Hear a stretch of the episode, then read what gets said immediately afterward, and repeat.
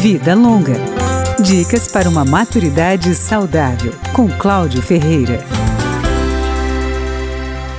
Que cuidados deve ter o motorista depois dos 60 anos? De acordo com a professora Magda Brandão, da Escola Pública de Trânsito de Brasília, é preciso triplicar a atenção. O motorista mais velho é mais consciente, mas a estrutura do corpo nem sempre corresponde. A questão da lateralidade já se compromete, coordenação motora, visibilidade, tudo isso acaba interferindo no ato de dirigir. Visão, audição e reflexos ficam prejudicados depois de uma certa idade. Por isso, é preciso ir regularmente ao oftalmologista e ao otorrino também é essencial deixar de lado tudo que distraia, como o celular, por exemplo.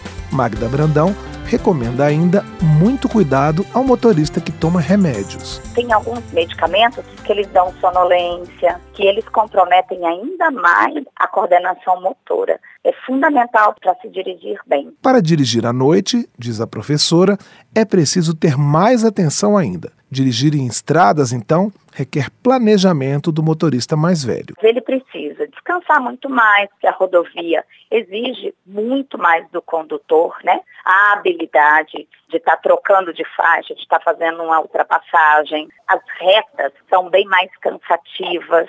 A questão do sono, do cansaço, atinge muito mais o idoso. O ideal é nunca viajar sozinho de carro e parar para descansar assim que escurecer. E é bom cuidar do que se vai comer durante a viagem, para evitar exageros. Vida Longa, com Cláudio Ferreira.